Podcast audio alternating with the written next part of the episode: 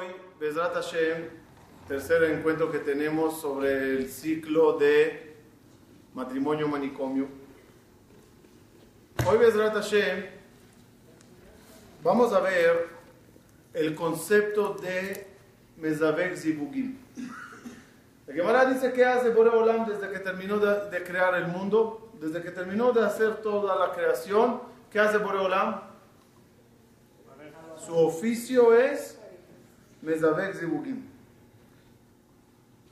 Traducción literal, haciendo parejas. Y como siempre digo, pensé que Dios está un poquito más ocupado. Pensé que tiene unos oficios un poco más interesantes. Esa es toda la función de Dios diariamente, hacer parejas, eso es todo. ¿Dónde está todo lo demás? ¿Dónde está mantener el mundo? ¿Dónde está escucharte filó? ¿Dónde está un millón de cosas? Todo lo que hace Boreolam es Mezabek Zibugim. Abrió una, una, oficina de casamenteros y este es el oficio de Boreolam. Para entenderlo bien, vamos a entender el concepto Zibug,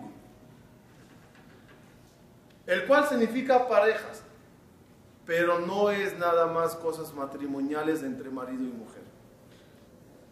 Todo lo que creó Dios en el mundo está dividido en dos partes.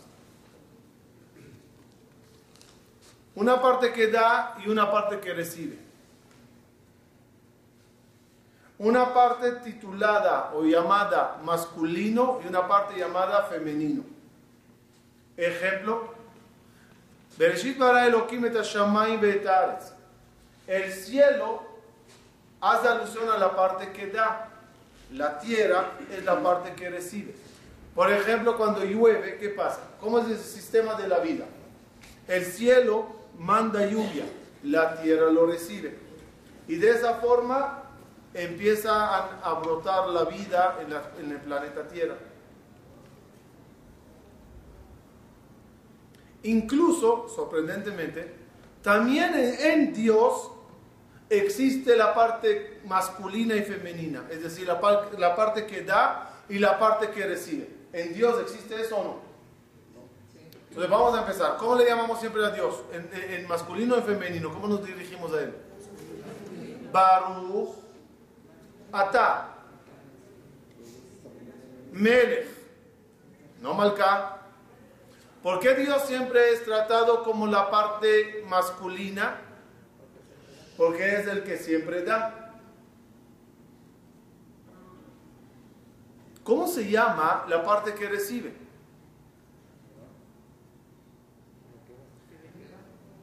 Si Dios es el que da, ¿cuál es la parte espiritualmente que recibe? Entonces, si se dan cuenta, antes de, decir, eh, antes de rezar, nosotros decimos, Leshem Ihud. ¿Qué es Ihud? Vamos a rezar y el rezo va a ser con la intención de hacer ihud, unión, entre quién y quién, leshem ihud, kuchaber ihud, ushinte, entre Akadosh Baruchu y su Shekhinah. Hashem y la Shekhinah no es lo mismo. Lo que nosotros llamamos la Shejinah, la presencia divina, etc., no es lo mismo como decir Dios. No, no es lo mismo. Akadosh Baruchu es el rey que da. La Shejinah es la parte que recibe lo que Dios dio. Por eso el pueblo de Israel es un sinónimo de la Shejinah. Shejintah, que es Israel. La Shejinah es, es el pueblo de Israel. Porque nosotros recibimos de Boreolam.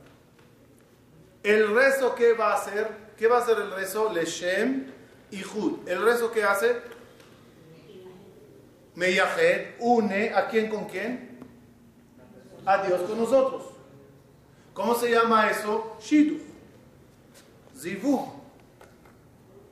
En palabras cabalísticas, un rezo, una mitzvah equivale a tener relación. ¿Qué es, ¿Qué es tener relación? Es juntarse la parte masculina con la parte femenina. En respecto a nosotros y Dios, se llama relacionarse con Dios. El rezo forma como una relación, simbolizado en el Maguen David.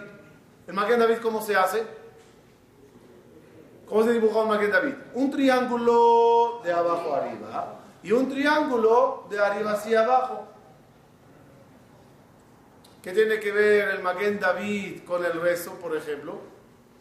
Que las plegarias salen de abajo, dirigidas y apuntadas al Creador. El triángulo de abajo hacia arriba, ¿qué hace alusión? A la parte femenina, la cual manda a la parte masculina, por Boreolam, sus plegarias. El triángulo de arriba hacia abajo, ¿qué hace alusión? a la abundancia, a la verajá, a la refuá, a la parnasá, que sale de parte del Boreolam y baja a cada uno y uno de nosotros. ¿Cómo se dibuja el Maguen David con los dos triángulos? No uno así y el otro así. Es decir, donde termina el primer triángulo, comienza el otro. ¿Así se hace el Maguen David? ¿Un triángulo encima de otro? No. ¿Cómo se hace?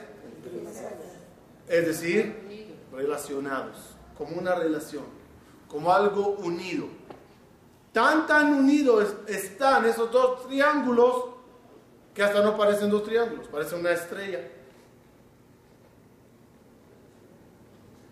El Maguen David hace alusión a lo que es unión, unir dos partes, Dios y la Shejina.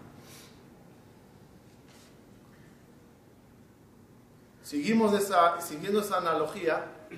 ¿Cómo sigue, cómo sigue el rezo? Ayúdenme. Leshem kucha ¿No? Así empezamos. El rezo va a ser Ichud entre Dios y Shekhinah. Li Shalim. Hacer un Ichud perfecto Shalem. ¿Entre qué y qué? La segunda frase que dice. Entre Yud, ¿qué? Y Vav, ¿qué?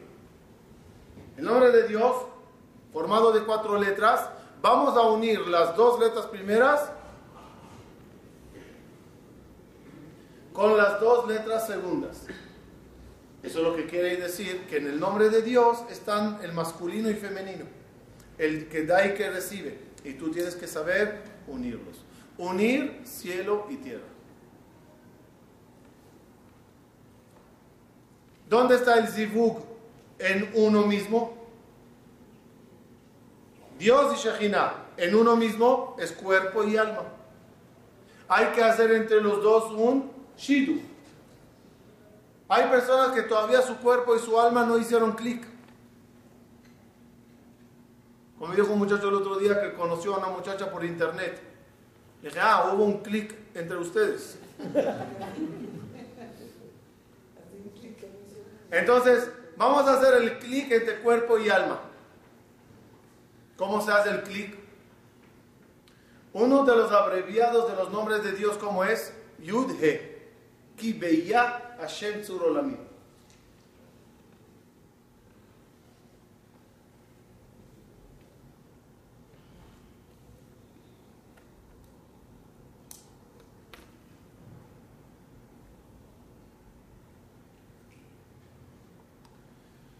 Vamos a ver.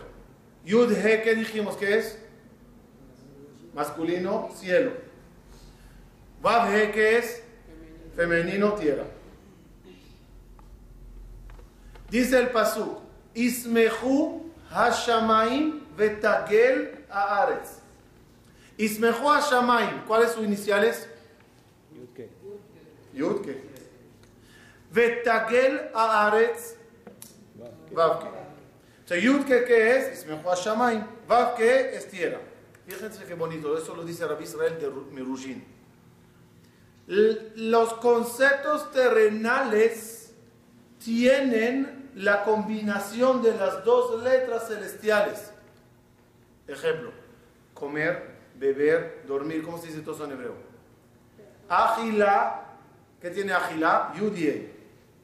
Shtia, yudhe. Lina, Yudhe.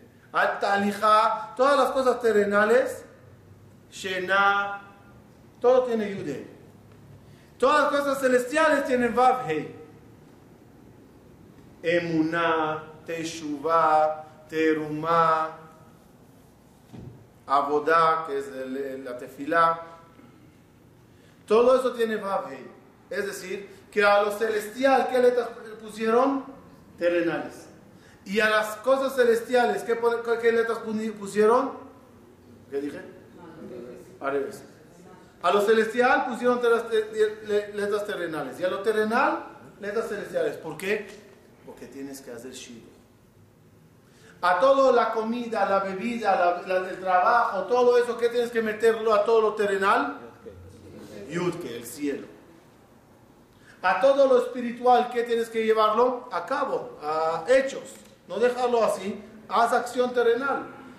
¿Cómo se llama cuando tú haces una mitzvah? Shidu, entre cuerpo y alma. Todo lo que creó Boreolam en el mundo está eh, combinado entre masculino y femenino, uno que da, uno que recibe, para hacer el Ihud Mushlam. En el hogar, el hombre y la mujer representan lo mismo. El cielo y la tierra, el cuerpo y el alma, Akadosh Baruchu y la Shejina, todo está representado, representado en una pareja. Y la misión es hacer Ihud. ¿De qué palabra viene Ihud? Yahad. ¿De qué palabra viene Yahad? Echad. Had. De uno. Convertir las dos estrellas en uno. De paréntesis, Obvio, y eso se hace a través de paz, ¿no? A través de shalom. ¿De shalom de qué palabra viene? Shalem. Uno es una mitad. Uno antes de casarse, ¿qué es? ¿Qué es la Gemara? Mitad hombre. Pues el hombre antes de casarse es mitad. Después de casarse, ya no es nada. Después de casarse, ya se junta con la otra mitad y forman el uno.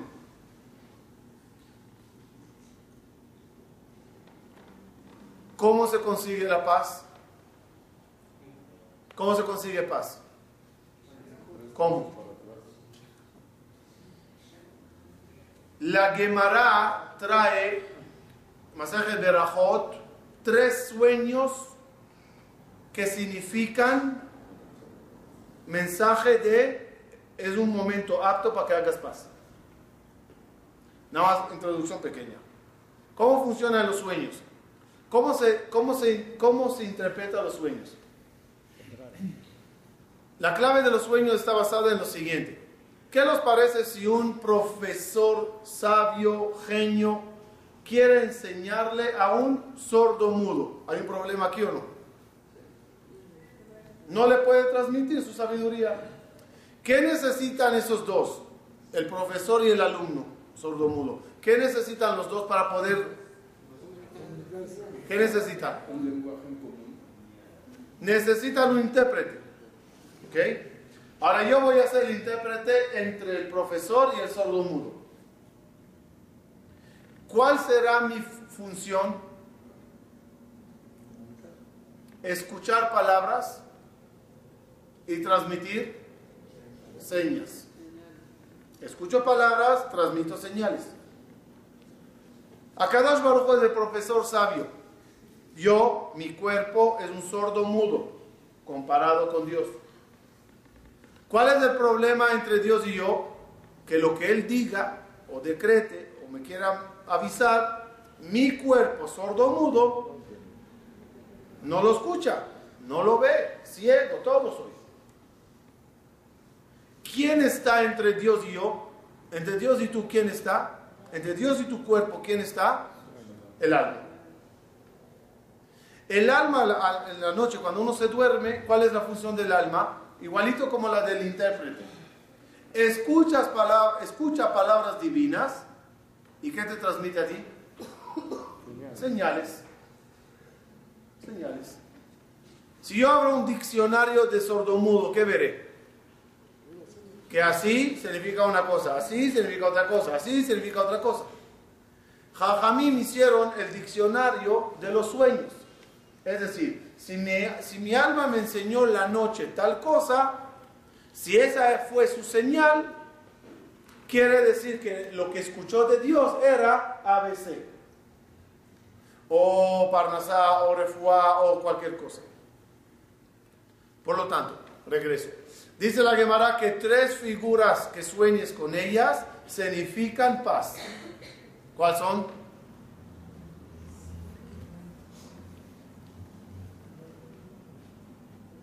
Río, pájaro y olla. Olla, olla, olla, Una olla. Otra vez. El que sueña con un nahar, dice la Gemara, es símbolo de paz. El que sueña con un pajarito también o con una olla. ¿Qué tiene que ver todas las figuras con paz? Entonces la Gemara ahí trae versículos, no entraremos en cada versículo que comprueba que uno de los tres es paz.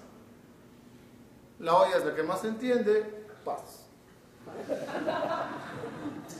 Total. La pregunta es, la pregunta es, ¿por qué tres figuras para simbolizar una cosa?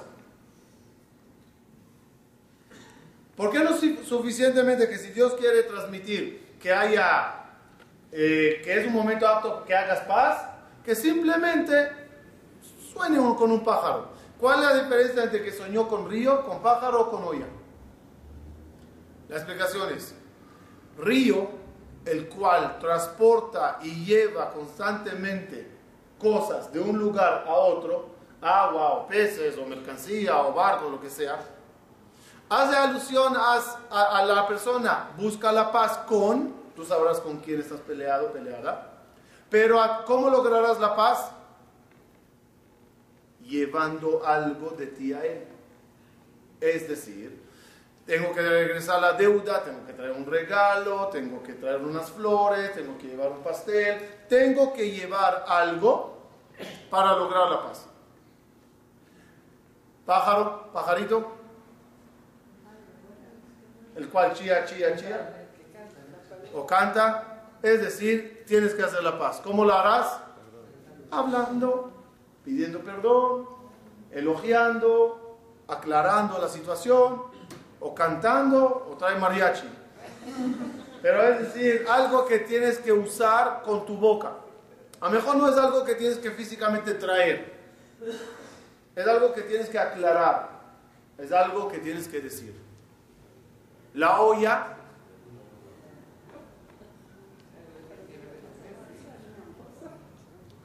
La explicación por qué la olla simboliza paz es muy interesante. Hay dos enemigos de la naturaleza que se llama el fuego y el agua. Y la olla hace la paz entre los dos. Fuego abajo, agua adentro y todos conviven muy bien. Pero ¿cómo conviven el agua y, y el fuego?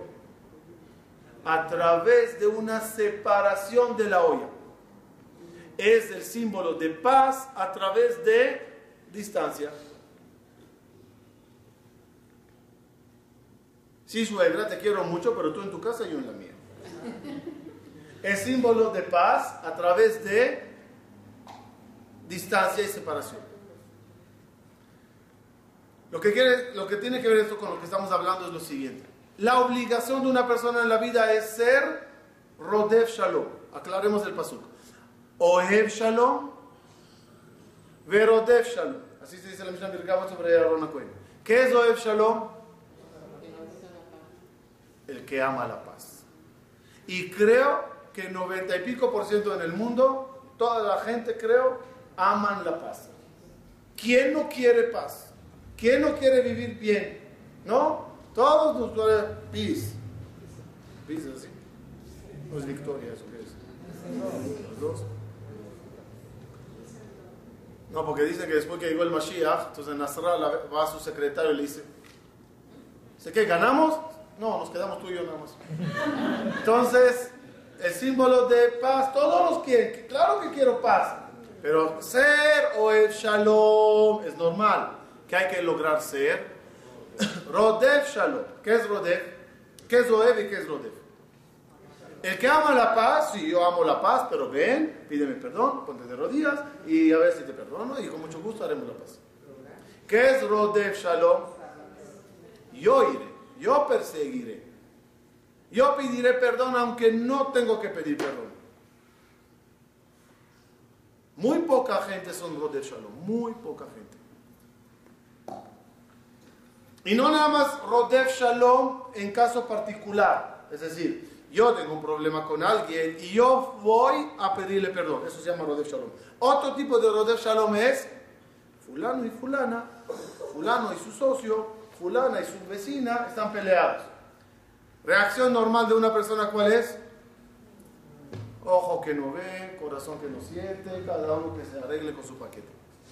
¿Qué es Rodef Shalom?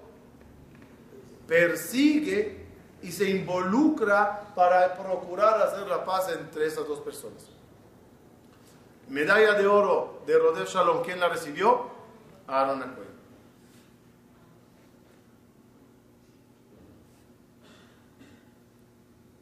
Me imagino que ya lo saben. Cuando falleció Aaron Acohen, dice el Midrash, 80 mil jóvenes se pararon ahí en las primeras filas. ¿Cuál era lo común entre todos los 80 mil jóvenes? Todos llamados a Aarón. No porque se terminaron los nombres de los diccionarios, sino, sino,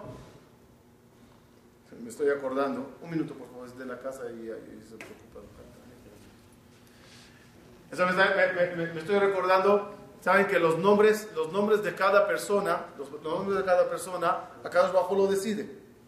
Sí, los cuatro primeros de aquí ya sé que los suegros y los padres, pero normalmente los nombres de las personas vienen de Boreo Olam.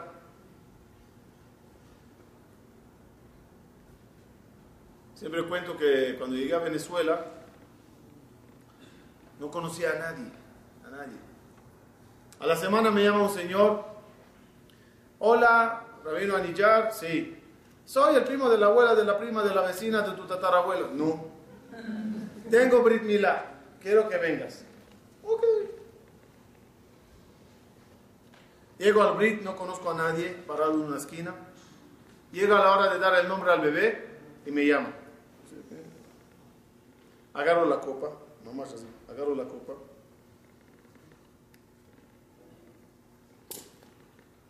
Y Care Shemo Israel. Y me dice el papá del niño, no me acuerdo el nombre, invento, Jacob.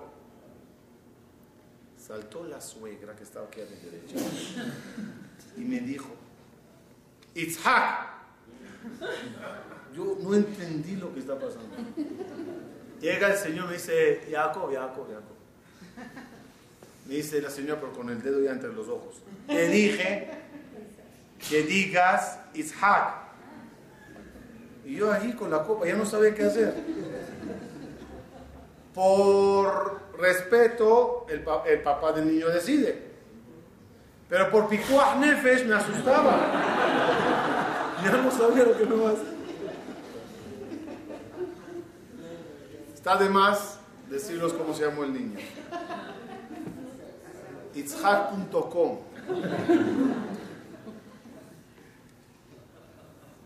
Estaba, estoy regresando esta semana de Colombia y conté eso en una casa y me contó un señor una historia jabal a las manos.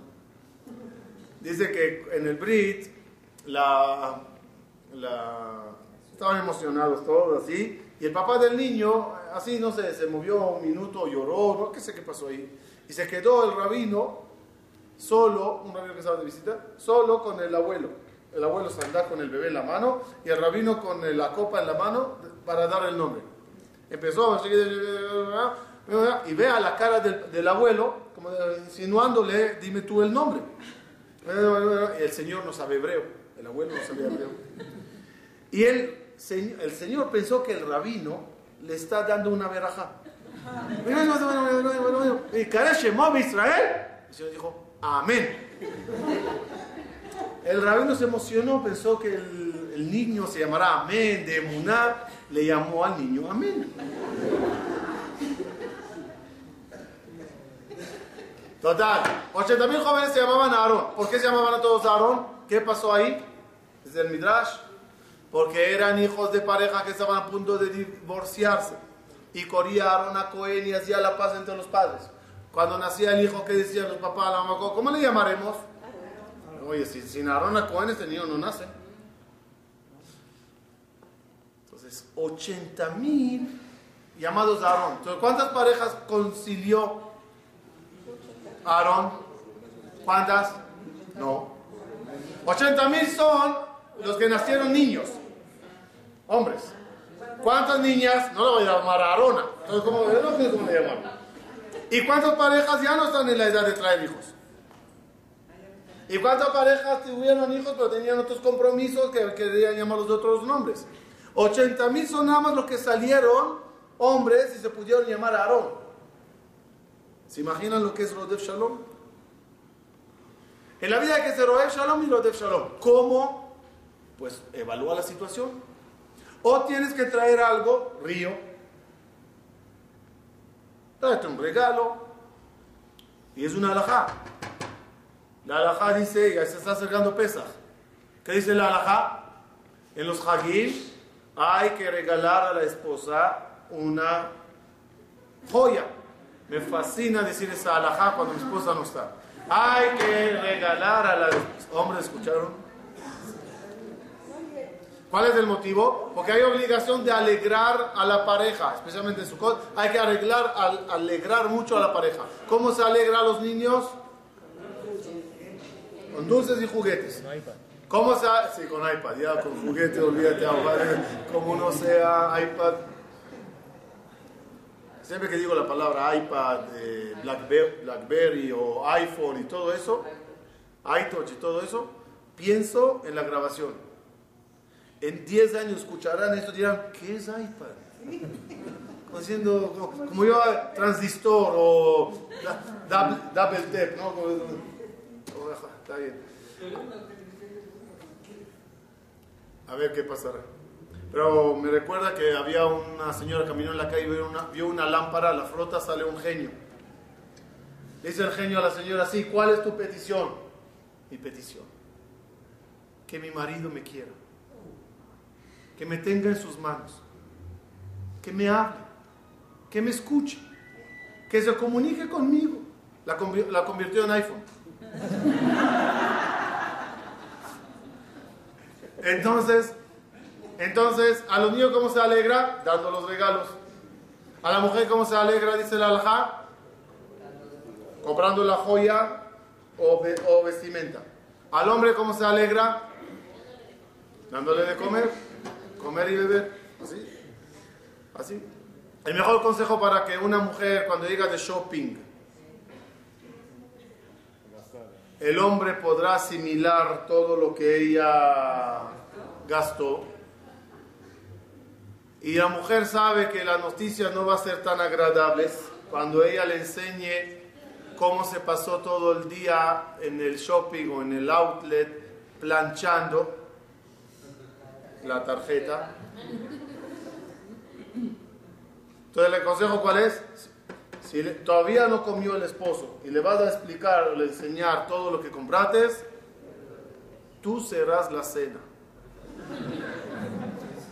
Por lo tanto, al hombre para que esté contento y pueda asimilar las malas noticias, se le da primero de comer, prepárale todos los manjares que hay, dale de beber las mejores bebidas que haya y se recomienda mucho darle de tomar la mejor bebida, Yaakov. ¿Saben lo que es Yaakov? en Ara, Cognac, Bira. Aunque quiera gritar después, no puede. Llave doble. Este consejo lo escuchamos mi esposa y yo en Israel en una conferencia de Shalom. Y les quiero decir que desde entonces, cada vez que llego a la casa y veo una cena especial, me asusto. Entonces, el río es cero de Shalom, pero con cabeza. Hay que traer aquí algo. Otra vez, no hay que soñar con río para esperar, ah, ok, ahorita le traeré un regalo. Es, es el sueño diario, por llamarlo así, que tiene que tener cada uno en su mente. evaluar. A lo mejor la paz la debo de conseguir a través de traer algo. O pajarito. A lo mejor hay que hablar. Somos muy malos con la lengüita, muy malos con las cosas que decimos, herimos bastante con la boca y siempre tenemos la frasecita para que el otro se sienta así dolido. Y a veces la frase duele más que una puñalada. A veces las frases tardan en sanar. A veces por una palabra hiriente y mala que dijiste necesitas mil palabras bonitas, suaves para recuperarla, eh, recuperarla y no sé si ayuda.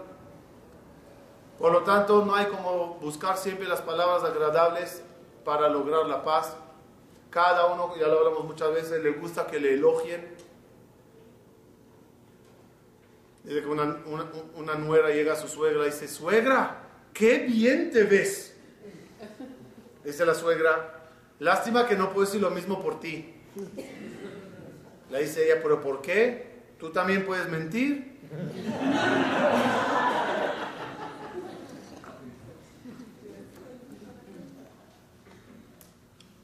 Siempre buscar la palabra bonita que ayuda, que, que anima. Como dice Jajamí, cuando una mujer llega a la casa y dice al esposo, estoy cansada. ¿Cuál es la reacción de un marido normal? ¿Ah? Un marido normal, ¿cómo reacciona? ¿Cómo que sí? No, un marido, normal. ¿De qué? No, pero ya, ya, para, para. para. El primer marido normal contesta, yo estoy muerto. ¿Tú estás cansada? Yo estoy muerto. ¿Por qué la respuesta es yo estoy muerto? Porque si ella dijo que está cansada, ¿a qué se refiere? Que yo tengo que hacer las tareas con los niños, tengo que preparar la cena, tengo que cambiar el pañal, tengo que acostarlo. Pues señor, estoy muerto. De mi parte, llama a la Hebra, yo ya no puedo más. Segunda respuesta de los hombres, ya es cruel. ¿Estás cansada? ¿De qué? No hiciste nada. Respuesta correcta de un marido sabio, inteligente, que leyó el libro de Casados o Cansados. ¿Estás cansada? Ah, no, eh, hay otra, sí, antes de esa. ¿Estás cansada? Otra respuesta cruel. Vete a dormir porque es cruel, es en otras palabras decir lo siguiente. Esta gallega no entiende que cuando uno está cansado tiene que ir a descansar. Menos mal que llegó el profesor sabio y en base al diagnóstico y rayos X, si estás cansada, creo que el mejor conclusión es acuéstate.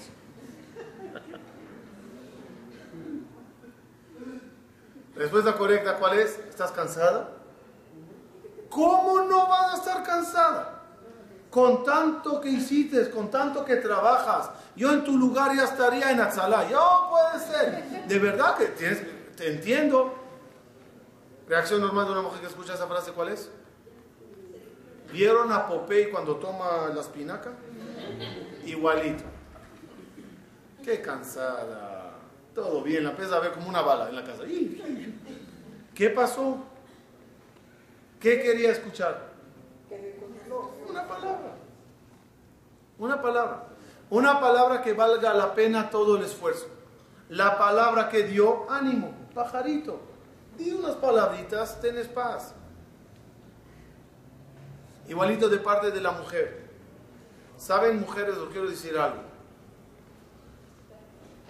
Los hombres son enfermos de honor. Los fascina el caboto.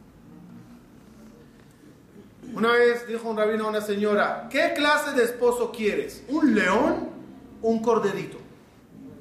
Dijo, mira, si puedes un corderito con una campanita, la verdad sería lo mejor.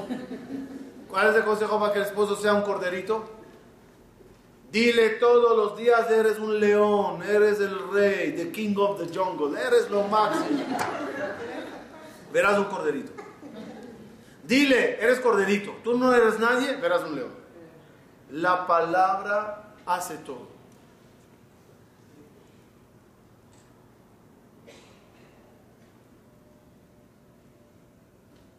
Típicamente cuando se maneja y el esposo está buscando el lugar y se está eh, complicando, él de por sí se siente mal como jefe de casa y jefe de volante que no encuentra la casa. Lo único que quiere el esposo es que no opines. Y lo peor que le puede decir es, oye, ¿por qué no preguntas? ¿Otra vez te equivocaste? Es una sensación como eres don nadie. Las palabritas alejan o las palabritas que hacen acercan. ¿Cuál es tu sueño de cada día? Pensar. A lo mejor no se trata de río. Compra un regalo, no ayudó nada. Claro que no ayudó. No dijiste nada. No te expresaste. Y a veces palabras solos no sirven. Ven a una mujer en su cumpleaños y dila, cumpleaños feliz. Cumpleaños feliz. De verdad que feliz cumpleaños. ¿Qué dirá la mujer? Está bien, ya. El regalo, ¿dónde está? El taje, el río. No, pero te digo, feliz cumpleaños. A veces río, a veces pájaro y a veces pájaro y río. ¿Oya? Ok. ¿Oya sí o no? Shalom Bait Oya, ¿sí o no?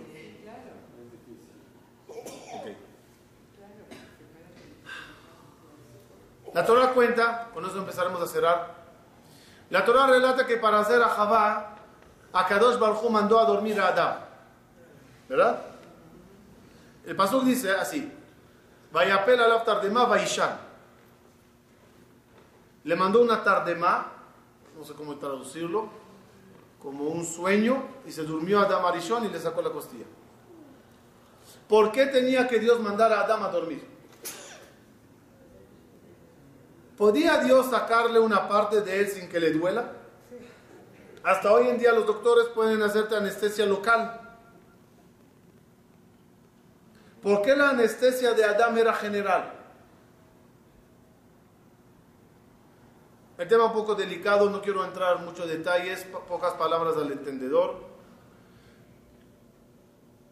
La Torah, eso ya está más en los libros de los Midrashim y del Zohar, que antes que Adán que Akadosh Bajo creó a Adán a Javá, había una creación previa a Javá, titulada en los libros de Zohar Javá, Javá Rishona, la primera Javá.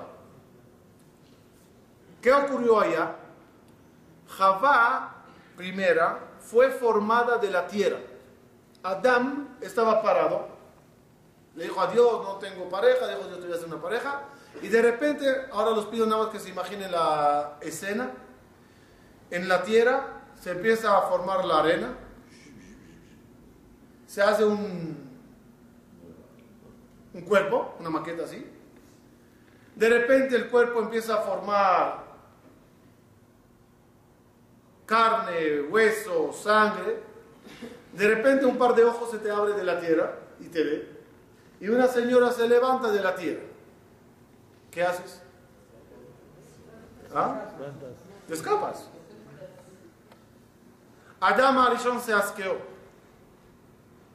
y no, no pudo acercarse a esa Jabá.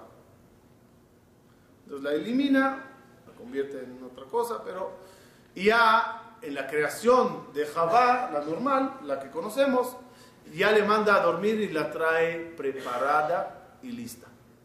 ¿Para qué todo esto? Para enseñarnos a nosotros un concepto a veces tienes que irte a dormir, es decir, apartarte. No en todos los lugares y en todas las circunstancias y en todas las posiciones y los hechos de la vida tienes que estar. Uno de los ejemplos famosos de la Gemara que un jajam le dijo a su hijo, a su hija creo, cuando entres al baño cierra la puerta, aunque estés sola en tu casa con tu esposo. Hay cosas que asquean, hay cosas que son feas, hay cosas que hay que separarse por un momento. Desde las alajot de sala de parto hasta muchas alajot más, otra vez no quiero entrar en muchos detalles, pero muchas de las cosas es olla. Un poco de separación y espacio para seguir despertándose y ver a Jabá preparado, o ver al esposo preparado, ver a cada uno en su dignidad y no en sus momentos no tan agradables. Sí existe el concepto olla para mantener paz. Además, sin entrar en todos esos detalles, el estar muy, muy encima, muy, muy pendientes, muy, muy controladores, fastidia. Cada ser humano necesita su oxígeno, su espacio mínimo. No estoy hablando de viajes de meses que uno se vaya, dame mi espacio. No, vete al espacio será. Pero en el día a día, en ciertos momentos, sí, el concepto olla ayuda a paz. Ni hablar cuando convertimos el concepto olla en las leyes de pureza familiar, que son separaciones por el bien de la paz. Ir cerrando y finalizando, a ver si no me olvide nada. Ah, sí, olvidé una cosa.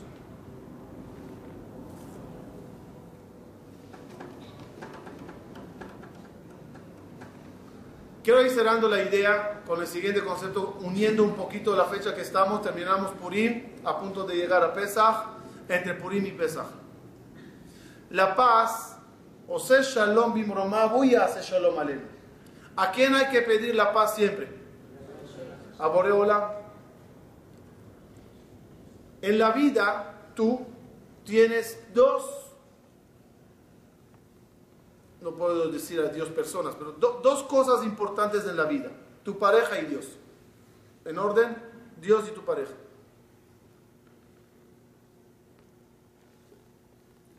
Lo especial en la Megilá de Esther, ¿saben qué era? Que no está el nombre de Dios allá. ¿Algo raro o no? muy raro. Lo raro en la Gadá de Pesa, ¿saben cuál es? El nombre de Moshe no está. ¿Cómo puede ser que en la, en Megilá no está Dios? El único libro religioso en tu, bíblica, en tu Biblia, los 24 tomos, que no está el nombre de Dios. ¿Y cómo puede ser que en la Gadá el patrón más importante que nos sacó no está? Y vean los versículos de la Gadá. Hay muchos versículos. Se habla de Abraham, se habla de Isaac, se habla de Jacob, se habla de Terah. Se habla de Jajamín, Rabbi Elías, Rabbi muchos nombres. Adred del de Moshe no está. Y cuando traen versículos que hablan de la salida de Egipto, se nota como Adrede buscaron los versículos que Moshe no figura. ¿Cuál es el motivo que aquí no está Dios y aquí no está Moshe? Respuesta. En la vida hay dos cosas importantes que tienes tú. Uno se llama la fuente, el que te manda todo, y el otro se llama el medio, que a través de él te llegan las cosas. A veces equivocadamente no vemos la fuente y hablamos de los medios nada más, Mordejai, Esther. Y a veces hablamos de la fuente, pero negamos el medio. Ambas cosas están mal. La misión de cada uno es reconocer la fuente divina y conocer el medio. Tienes que saber que si tienes Parnasá, ¿quién te la mandó? Dios. ¿A través de quién? El hombre tiene que saber que es su esposa. La Parnasá, la la Parnasá llega por los ojos de la esposa. Adorar y, y agradecer nada más a la esposa, negando la fuente, Megilat Esther. Reconozco a la fuente, eh, perdón, al medio, no a Dios. Reconocer que todo es de Dios y negar lo que tiene que ver eso con mi esposa, Agadá de pesa. No está Moshe. Igualito de la parte de la mujer. Toda la bendición, toda la Torah, toda la ira en la casa, es, viene de parte del hombre. Viene de Dios a través del hombre. Es tu Moshe Rabenu que te tiene que traer cada día tu Matan Torah al, hogar, enseñando qué dijo Dios, enseñando lo que escuchó en la clase de Torah. Reconocer siempre la fuente divina y la pareja que tengo, que es el medio para que esas cosas me lleguen. Y como dijimos, regreso un minuto a la parte de la Parnasá, como dijimos, Dios maldijo al hombre Con el sudor de tu frente comerás el pan. Es la maldición de la dificultad para conseguir la parnasá. Y a la mujer que la maldijo, y él gobernará sobre ti. Dice Jajamín, si el hombre alivia a la mujer su maldición y no gobierna como dictador, sino con amor y cariño y mucho respeto y mucho elogio y mucho enaltecimiento, Dios le alivia a él su maldición de Parnasá. Tú la aliviaste a ella la maldición, yo te la alivio a ti. Ya no será tan difícil para ti conseguir la Parnasá. Observen, eh, observen, siempre y verán en el mundo gente que de verdad aman y respetan a la pareja, los va muy bien en la vida. Y muchas de las maldiciones se los quitan el camino y acá abajo los alivia muchas cosas. Termino. Ojalá que seamos sabios y cada día y cada momento en el día saber aplicar el río pájaro o olla pero con una intención y una, y una acción. Ser Rodev Shalom. Busca la paz entre tú y tu pareja, entre tú y tu socio, entre tú y tu vecino, entre tú y tu mamá, entre tú y tu hijo, entre tú y el que se te ponga en la vida. Sé inteligente y saber cuándo aplicas el plan río, cuándo el plan pajarito y cuándo el plan olla. Ojalá que logremos siempre el Ihud Shalim, como dijimos en la tefilá un Ihud completo, un Maguen David bello, entre Boreolam y nosotros, y entre nosotros mismos. Así seremos siempre un pueblo unido al Creador, unido, y cuando hay unión hay fuerza, unido porque cuando hay unión hay bendición, unidos porque cuando hay unión no hay mal de ojo. Para allá antes de unas semanitas, ¿cómo era? Da medio shekel para que te salves de mal de ojo que el mal de ojo no te, no te caiga. Da medio shekel. ¿Qué tiene que ver medio shekel con mal de ojo? Porque si yo soy medio y tú otro medio, hicimos paz y entre los dos hicimos un uno entero, no hay mal de ojo, no hay maldición, no hay problemas. Cuando caen los, problemas y las maldiciones? Cuando Barminan hay mahloket y problemas. Los deseo todo lo bueno, salud y vida larga, hasta 120 años. Que tengan todos Pesach, Kasher y Sameach. Muchas gracias.